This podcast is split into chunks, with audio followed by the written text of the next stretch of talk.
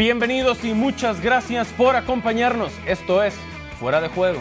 Y nosotros somos Mario Carrillo, Manu Martín y Sergio Dip con el gusto que siempre nos da que nos acompañen. Mario, ¿todo bien? Un privilegio, un gusto, felicidades. Gracias, Por tu familia.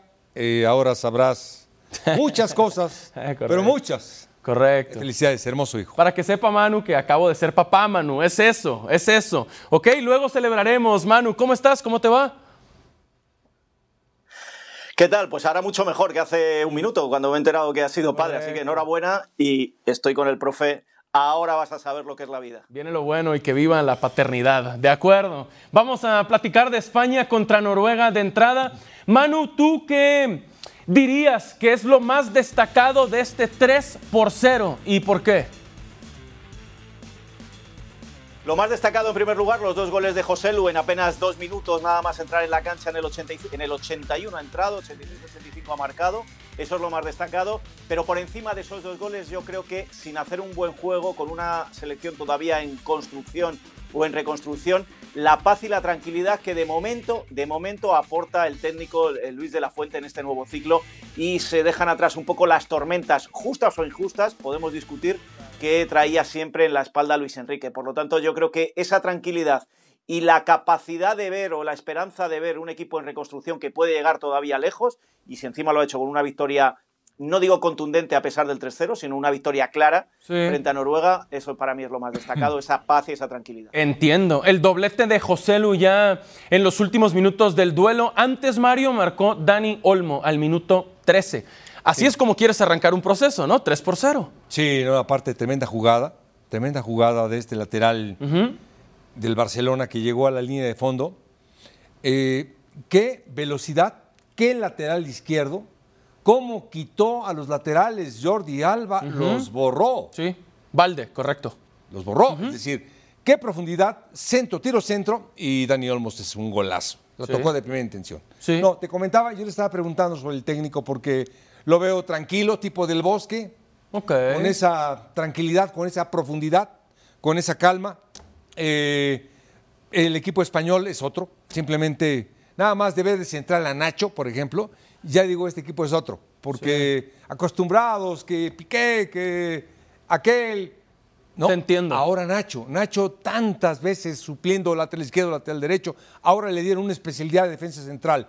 Después, eh, cada quien en su posición, no estoy diciendo que esté mal o esté bien, simplemente el de la derecha por la derecha, el de la izquierda por la izquierda. Ya. Eh, Morata es el centro delantero, perfecto. Eh, me gustó mucho desde cuando Aspas, yo lo quería ver en la selección, ahí está Aspas en su posición, centro delantero retrasado, es decir, Sí. buen equipo, sobrio ante un rival, Noruega, que es un buen equipo. ¿eh? Yo, a mí me, me sorprendió Noruega cómo juega el fútbol y bueno, lamentable no vimos a Haaland. Claro. O, a- o a Holland, perdón. Entiendo. Pero este Odegaard, qué jugador. Por supuesto. Manu, ¿tú qué nos dices de Luis de la Fuente? ¿Cómo lo describirías como técnico?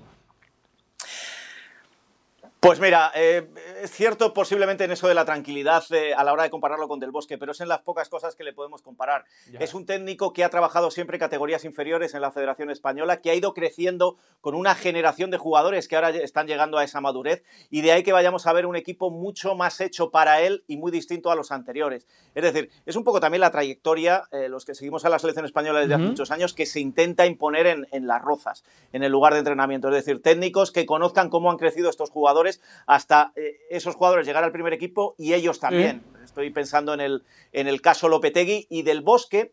Eh, otra diferencia que tenía es que Del Bosque había trabajado en la élite, ya era campeón de Champions, ya era campeón de liga con el Real Madrid, De la Fuente no lo ha hecho, pero Del Bosque tenía algo que sí tiene De la Fuente, que es que él también venía trabajando desde las categorías inferiores del Real Madrid hasta llegar al primer equipo, aquellos jugadores que le dieron muchos éxitos al, al Real Madrid. Dicho todo esto, eh, viendo con buena perspectiva, pero yo insisto, para mí la buena perspectiva es la paz y la tranquilidad que ofrece ahora mismo el equipo español, más allá de los triunfos, del buen juego o de las críticas justas o injustas. Yo lo que veo es paz y tranquilidad. Lo que todavía no veo es a dónde va, o mejor dicho, no veo lo que se quiere conseguir, porque sí, se ha ganado 3-0, pero yo creo que España no es un partido como para guardar en video y vérselo de vez en cuando.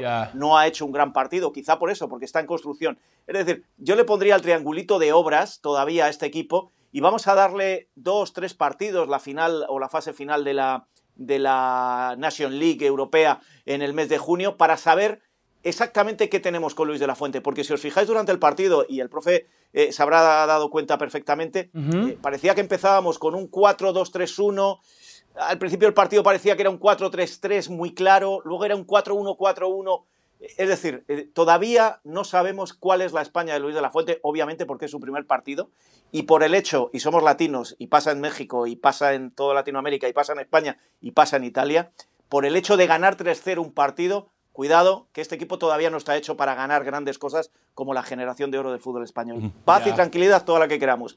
El fútbol que va a dar España en los próximos años todavía no sabemos cuál es. Muy buen punto. Paciencia, ¿no, Mario? No, puntazo, paciencia. Aparte lo dice muy bien. Eh, idea, estilo, va a tardar. Esto es con el tiempo en todo el mundo, ¿no? En todo el mundo. En todo el mundo. Hasta la Euro veremos cuál es su intención. De entrada, la gama de jugadores que tienen los españoles eh, hombre, fantástico. Mario, una cosa es ser técnico de clubes en el día a día, tener, sentir, olfatear a los jugadores y otra cosa es ser un seleccionador y tener a los futbolistas solo de vez en cuando. ¿Cuánto tiempo darle a un seleccionador nuevo de una selección de élite como España?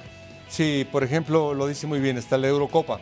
Pero te voy a decir por qué, porque va a tener en la Eurocopa aparte de que tiene días, eh, el margen de concentración, el ir día a día, el estar 15, 20 días con tu selección nacional, es tiempo suficiente para darle un estilo, un esquema, una intención, eh, un trabajo. Los vas a ir conociendo, pero hasta no tener una concentración final, hasta la Euro. Nuestro técnico nacional lo veremos en la Copa de Oro. Sí, entiendo. Ahí lo vamos a ver. Sí, cada uno en sus niveles. Ajá. Manu, adelante, adelante. Yo, no, no, yo creo que, más que fijarnos ahora mismo en cuál va a ser el estilo de, Luis de la Fuente, fijémonos en el, en el corte, en la transición y en el, en el, tajo gordo que ha metido en la selección española él o las circunstancias. Es decir, ya no está Busquets, ya no está Sergio Ramos, ya no está Piqué, como decía el profe, ya no hay una serie de jugadores veteranos. Y es curioso hoy, porque hoy el héroe es un tipo que tiene 32 años y que por fin ha podido debutar y se lo merece mucho José Lu, que ha sido tratado injustamente. Pero ese, esa nueva era, esa nueva época, totalmente alejada de aquellos que ganaron algo. Esta España no tiene ni un solo campeón del mundo y creo que, si no me equivoco, no tiene ningún campeón de, Eurocopa. Esto es lo que, lo que habría que destacar en este momento como algo positivo. Porque si, si os acordáis, yo cada fase final, tanto Mundial como Eurocopa que, que en ESPN he seguido con España, siempre he criticado lo mismo. Es decir, eh, eh, eh, del, bosque, del Bosque siempre decía aquello de eh, es que les debo muchos a estos jugadores. Mira que yo quiero a Del Bosque, que es amigo mío. Yo les debo mucho a estos jugadores. Ya, pero es que estos jugadores ya no están para darte lo que te dieron en Sudáfrica. Y en Brasil se equivocan no haciendo la renovación del equipo. Y se va a Rusia eh, con Lopetegui haciendo la renovación a medias. Y luego eh, Luis Enrique hace un poquito más de renovación, pero no se atreve a hacer la gran renovación. Bueno, miremos el equipo que ha jugado hoy, comparemos simplemente con el Mundial de Qatar hace tres meses y nos daremos cuenta de que empieza una nueva España, pero que empieza de verdad que no, no, le debe Luis de la Fuente a ninguno de los otros jugadores que le haya dado algo positivo a España, que está muy bien que se lo hayan dado, pero el tiempo corre para todos, el tiempo pasa para todos y es una nueva época. Entiendo. Manu, para cerrar el tema de España, ¿qué esperas el martes de la selección española visitando en Glasgow a Escocia? A ver, yo espero algo positivo, pero eh, la, experiencia, la costumbre, mi propio carácter, a mí siempre me dice que cuando tienes un buen estreno, el segundo partido te la pegas. Ok. ¿Sabes qué pasa? que ya estoy viendo las, las portadas de los periódicos mañana y de los informativos y en, en España, y es España arrasa, España 3-0, España eh, con, e, con, este equipo llegamos. Esto, esto, pasa en México, ¿eh? Sí, así es aquí. Somos, así es aquí. que yo he vivido con, la selección mexicana. Y, llegas al segundo partido que, que, posiblemente sea más fácil que el primero y te la pegas. Pero yo creo que hay un buen equipo como para doblegar a una Escocia que no es ahora mismo una potencia futbolística en el, ni siquiera en Europa y que además si tú comparas eh, los jugadores de la selección escocesa con los jugadores de la selección española, sus respectivos equipos, a qué están acostumbrados a enfrentarse y qué quieren jugar, España tendría que salir cuanto menos victoriosa en, Glasgow. pero insisto, yo soy de los que, bueno, me agarro primero y luego prefiero ver el partido y ya Claro, no, bien hecho, bien hecho, con toda la experiencia, fríos, tranquilos. Acá decimos, después de un gran triunfo, una gran derrota. También. Te emocionas tanto tu triunfo que en la siguiente te pegan, como Sí. dices tú. Y Escocia venció a Chipre 3 por 0 también hoy. Hay que platicar de otro de los resultados, de lo que se dio entre Italia e Inglaterra. Ese 1 por 2 con goles de Declan Rice. Y luego también marcó Harry Kane por la vía del penal. Retei descontó para los italianos. 1 por 2 terminó ese duelo. También importante lo de Portugal venciendo a Liechtenstein sin mayor problema. Fue un 4 por 0. Y lo que podemos destacar de este duelo ahora mismo es que Cristiano volvió a aparecer y a lucirse. Y en par de ocasiones también marcaron Joao Cancelo y Bernardo Silva antes que el mismo CR7. Bélgica y su duelo también contra la selección de Suecia. El partido terminó 0 por 3. Hat-trick de Romelu Lukaku, para no complicarnos. Marcó Lukaku al 35, al 49 y al 82. Y claro, también hablar de la selección de Francia, porque se impusieron cómodamente 4 por 0. Golearon a Holanda, a los Países Bajos. Gol de Griezmann al 2, de Upamecano al 8 y doblete de Kylian Mbappé al 21 y al 88 marcó él. Equipazo, equipazo, Sí. baile, en los primeros 10 minutos iba adelante, golazos, lo de Mbappé es un espectáculo, los defensas centrales son sensacionales, eh, Colomwani otra vez en gran momento, Sí, con, sí, con- sí. con Coman, Mbappé, equipazo. Claro, claro. Por ahora, el ranking de la FIFA nos dice que Brasil es el número uno, aunque Argentina sea el campeón del mundo. ¿Cómo? Sí, no le entiendo, no entiendo absolutamente Pero nada. nunca hemos tomado en serio, Manu, al ranking Yo- de la FIFA, ¿no? A ver, ¿tú qué Yo piensas? sí lo entiendo. A ver. Yo sí lo entiendo. Sí, es cierto, yo no me lo tomo en serio, pero yo sí lo entiendo. Lo entiendo porque tú puedes ganar muchos partidos hasta que perdiste eh, con Arabia Saudita en el Mundial, podías estar batiendo el récord de partidos ganados, pero había que preguntarse a quién se los estabas ganando. Pero campeones del mundo, Manu. Jugando la, la- No, sí, sí, sí, sí, eso suma muchos puntos y en eso estamos muy, muy de acuerdo. Pero, pero miremos hacia atrás, que es lo que te hace sumar puntos, porque sí, tú como campeón del mundo sumas un, un buen paquete de puntos, y estamos de acuerdo. Pero ¿qué sumabas jugando contra... con- eh, ¿Contra quién va a jugar ahora eh, Argentina el segundo partido? Contra Curazao. El primero lo ha jugado contra Panamá, que tampoco Panamá, es más rival, sí. pero el segundo lo ha jugado contra Curazao. Brasil se viene a Europa constantemente a jugar en Wembley contra Inglaterra, contra Francia en el, en el Stade de France, ha jugado partidos con Alemania. Eh, quiero decir, eh, yo puedo sumar muchos puntos, pequeñitos puntos, jugando contra equipos pequeños y batir el récord de, de partidos eh, vencidos. Yo era la crítica que hacía antes del Mundial a Argentina y se la sigo haciendo. Es decir, eh, me parece muy bien que usted quiera jugar con Curazao y Curazao Sí, y la afición sí, de. Curazao se merece lo mejor y ver a Messi. Pero no comparemos jugar contra Curazao con un, Hola- un Holanda-Francia, un eh, Inglaterra-Italia. Eh, cuidado, ¿eh? Que- Claro. o, o No, no, no. si me apuras un Eso lo entiendo perfecto. Yo creo que ahí es por donde se, se le va la fuerza del ranking FIFA al campeón del mundo. Sí, pero para mí es eso. Si estamos apenas a tres meses de la Copa del Mundo, ¿por qué no estaría Argentina en lo más alto si conquistó el Mundial? Pero la FIFA hace lo que quiere, es su ranking, está bien. Justo por eso nosotros, Manu, Mario, vamos a hacer el nuestro, ¿les parece? Sí, nada más te digo que para cerrar, los partidos más importantes del mundo, de una Copa del Mundo, los ganó Argentina. Lo resolvió Argentina, a y eso me Brasil, refiero. todos los partidos y todos los puntos que tuvo, perdió. Claro. Los partidos más importantes que tenía que Claro. ganar. Pero ese es otro ranking, tiene razón. Sí. Manu, vamos al ranking de la UEFA. ¿Te parece? Nuestro ranking de selecciones europeas. Del 3 al 1, Manu. ¿A quiénes acomodarías y por qué? Bueno, tengo que ser coherente con mi comentario sobre España. Es que eh, estamos arrancando ciclos nuevos en Portugal, estamos arrancando ciclos nuevos en Bélgica, en Italia sobre todo. Alemania no termina de estar claro e Inglaterra es un poco más de lo mismo. Así que eh, yo en el 1 sigo colocando a Francia. No hay duda. Ajá. Uno ah, bueno, me has dicho del 3 al 1. Pero está bien, está bien. Francia 1, ahí no Uno hay duda. Francia, Sí, después.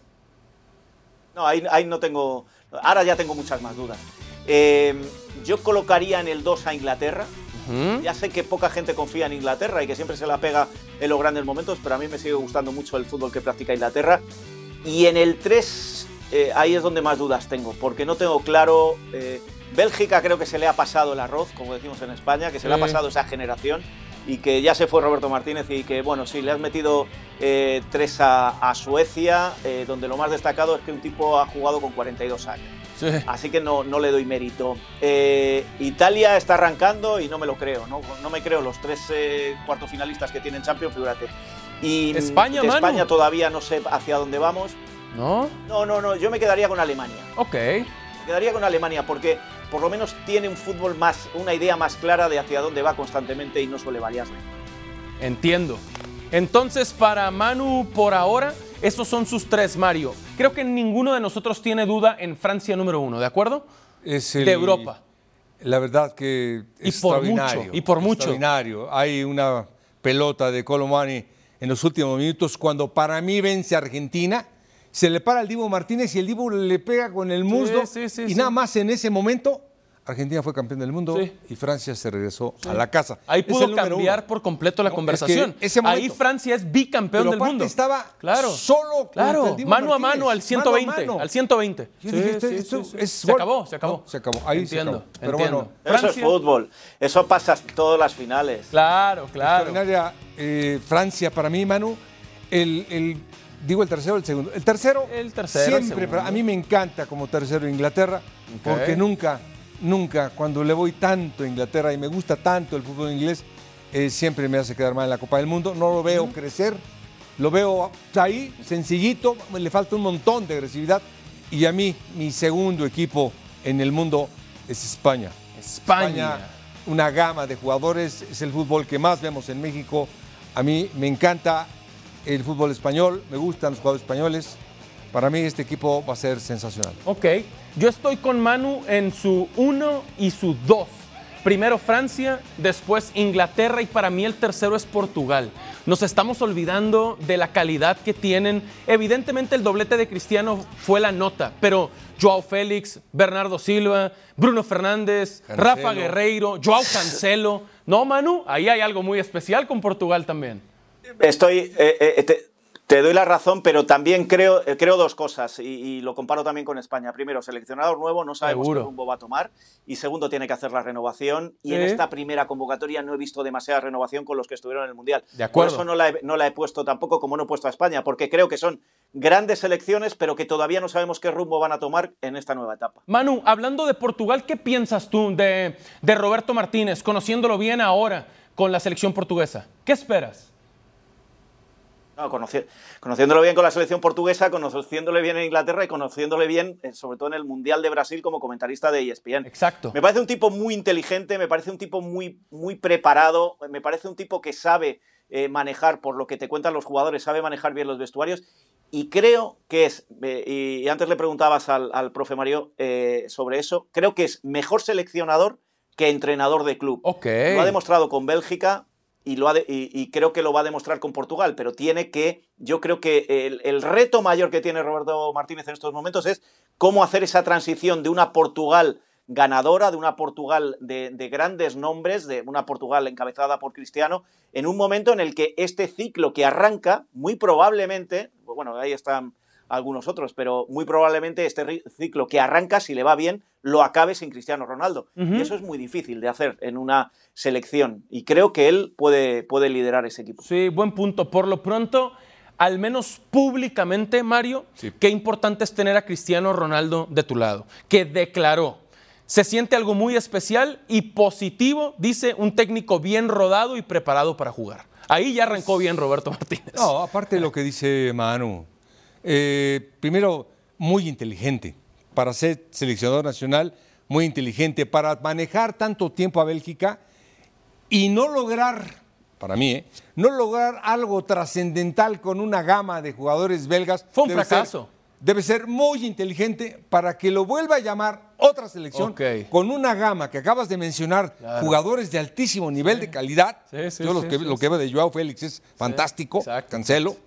Y bueno, debe ser, debe tener algo especial, y ahorita me lo dijo Manu, es muy inteligente, es un gran gestor de una selección nacional Sí. y simplemente le falta la agresividad que debe tener un equipo para darle un, un salto de calidad que no te digo que merece Portugal, que debe tener España, Portugal, Alemania, Inglaterra. Son selecciones fantásticas. Entiendo. Pero en momentos determinados solamente la francesa ahora. Manu, Y le va a dar, y le va a dar una cosa importante, que es lo que le hemos reclamado a, a Fernando Santos durante tantos años, que es, teniendo estos jugadores, ¿por qué no juegas mejor al fútbol? Claro. Porque incluso ganando Portugal la Eurocopa no era el equipo que mejor jugaba. Y creo que con Roberto Martínez eso sí se puede conseguir. Pero yo insisto, ¿eh? para mí el gran reto es, arranco con Cristiano, sí, le tengo de mi lado, ¿Qué pasará dentro de cuatro años? Si Cristiano seguirá jugando, si en la Liga de Arabia Saudí le hará disminuir en prestaciones, si tengo que ser yo el que le saque de una convocatoria, eso para un seleccionador. Mira, Luis de la. Fuente, el problema que ha tenido con Sergio Ramos. Sacar a un jugador que por sí mismo no va a decir que me retiro de la selección, eso va a ser algo que tenga que afrontar y creo que es el hombre ideal para este tipo de, de- de- de situaciones y de momentos que le va a tocar vivir. seguro. Y Manu, para cerrar, ese 4 por 0 de Francia contra Países Bajos te deja qué conclusión principal? Pues mira, viendo el partido me deja una conclusión muy clara que te va a sorprender. A. Qué mal está Países Bajos. Buen punto. Qué mal está Países Bajos y, y- y ni siquiera Kuman creo que sea capaz de sacar adelante ese equipo. Eh, cuando el Ajax no vende jugadores, Holanda tiene un pro- bueno, Países Bajos tiene un problema. Y el Ajax hizo buenas campañas, levantó a Países Bajos, pero ahora ya no es el Ajax. de perdóname hace que te interrumpa. Dime, Kuman, ¿a quién has sacado en el mundo, por favor? Dime, por favor, porque yo eh, transmito la liga holandesa, se me hace tan interesante, tan buenos jugadores, y cuando veo a Kuman en la banca, después de que vimos, digo, eh, del entrenador que está enfermito, que ya se alivió o va mejorando, Eh, Koeman pero cuando veo que entra Kuman, No, pero ¿sabes qué pasa? Que Kuman agarra esta selección eh, con la herencia, de, la herencia que él deja en el momento en el que eh, Países Bajos tuvo una nueva generación de jugadores muy buenos. El fichaje por el Barça, acordaros, le interrumpe un trabajo que estaba haciendo muy bien, en unos casos porque él es listo para hacerlo y en otros casos porque tenía buenos jugadores. Ahora hay que ver con jugadores sin tanta calidad como aquella selección si Kuman era tan bueno o era la, generación de jugadores con la que estaba. Es decir, y lo explico de otra manera, ¿Era Kuman o era la plantilla del Barça? Porque eh, llegó Xavi y fue incapaz de sacar partido a aquella misma plantilla que tenía Kuman. Eh, ¿Era Kuman el que llevó a esa Holanda arriba o eran los jugadores de esa Holanda la que llegaron arriba? Jugaron la Final Four de la, de la, eh, de la Nation League, acordaros, y luego ya se diluyó otra vez aquella Holanda. Con lo cual, eh, me, me cuesta creer que sea Kuman tanto en lo bueno como en lo malo. Yo creo que es más la generación de jugadores de, de- de Holanda, y tú dices que la liga holandesa te gusta mucho, pero no es las que, de las que más esté destacando en estos momentos. No, no, no, de acuerdo. Tú, Manu, en- entonces, Mario, no crees en Ronald Koeman, quedó claro. Cero. Del 0 al Sí, 100, cero. Del 0 al 100, no. Cero, no, cero. no, no, Diez. seis, seis, Seis, seis del cero al cien. Sí, le tengo Quedó claro. dudas, le tengo un Quedó respeto claro. bárbaro por toda la calidad. Yo, por ejemplo, vi que pasó por el Barcelona Sí.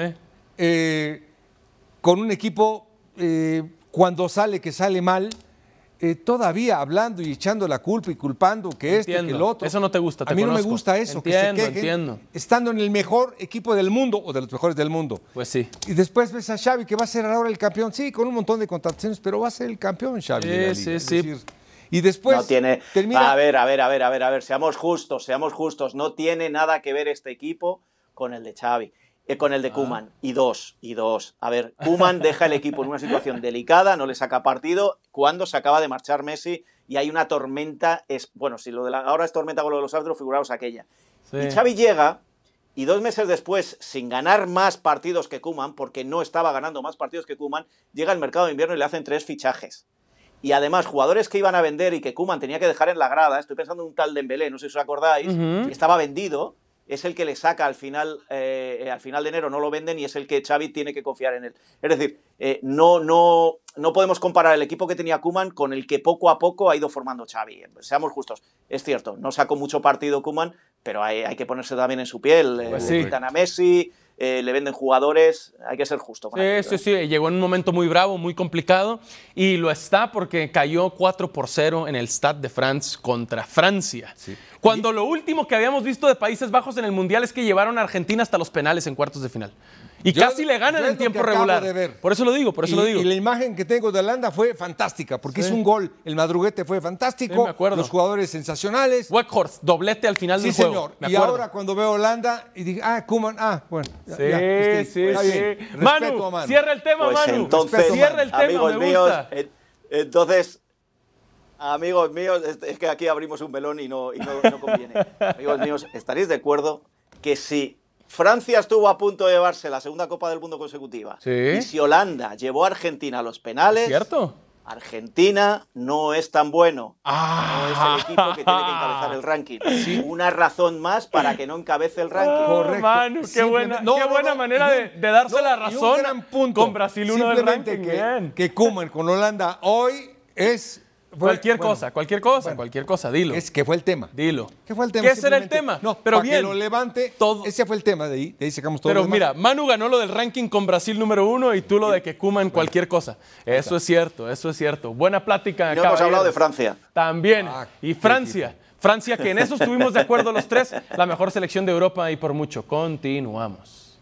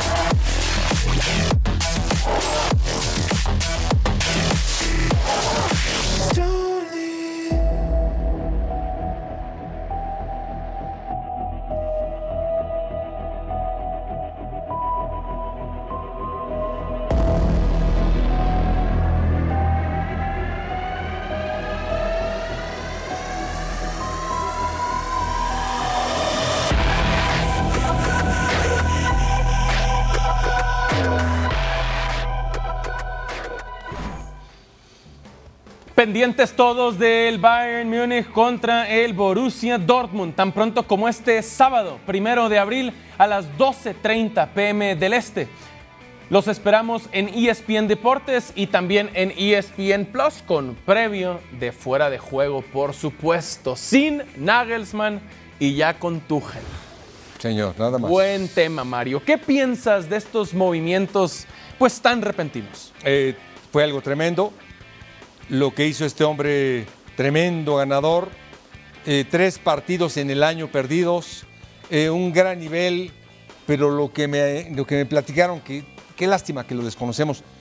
Cómo se metía en la cancha, cómo se la metía en la meta, eh, en la vida privada de los jugadores, en su ambiente, en extra cancha, que es lo que más le molesta a un jugador. Cuando a un jugador le das tranquilidad, fluidez y fútbol dentro del entrenamiento, te lo agradece. Eh, al, final, al final la personalidad también te saca del partido. ¿eh? Claro, para bien o para mal, ¿verdad? Ahora entonces, así quedó la cosa en Bundesliga, segundos a un punto de líder en la Pokal, están en cuartos de final de la Supercopa Alemana, fueron campeones, y en la Champions están en cuartos y son de los máximos favoritos, Manu. ¿Tú qué piensas de la salida de Nagelsmann y la llegada de Tuchel? Pues yo le voy a defender porque sí, sí, se metía en la vida privada, incordiaba a los jugadores y tal, pero ahí están los resultados. Los jugadores no lo estaban haciendo mal, con lo cual algo tenía que estar influyendo. Yo pienso que este Bayern eh, no permite. Hoy leía un artículo muy bueno de Aris Gabilondo en el diario AS aquí en Madrid. Eh, Este Bayern no permite la modernidad. Y un técnico de 35 años que quería meter algo y savia nueva y, hacer un trabajo distinto del que se venía haciendo durante muchos años, esto no le gustaba demasiado a Oliver Kahn. Tampoco le gustaba que la pareja de, de, de Nagelsmann fuera periodista deportiva. Y esto al final eh, lo ha acabado pagando. Bueno, pues había que elegir entre el futuro o el pasado. Y Oliver Kahn ha elegido el pasado. Vuelven a, bueno, no vuelven a Tuchel, pero vuelven a ¿Qué un fue lo que no le gustaba a Martín? Por favor, que clásico, no- no- eh, dejando no- de lado a, escuché. a un- a uno moderno. Con eso cerramos, señores. Así entonces se va Nagelsmann, decisión tomada por el director general Oliver Kahn. Y dile que no a Oliver Kahn, Mario, imagínate. No, no, no. No, todo bien, Yo todo creo bien. que algo más poderoso de su personalidad Sí. lo sacó de un equipo, de un extraordinario equipo. Manu, Mario, un gusto como siempre, señores. Buen sábado para todos. Un abrazo para todos. Un abrazo, correcto. Gracias por habernos acompañado en Fuera de Juego. Buen fin de semana.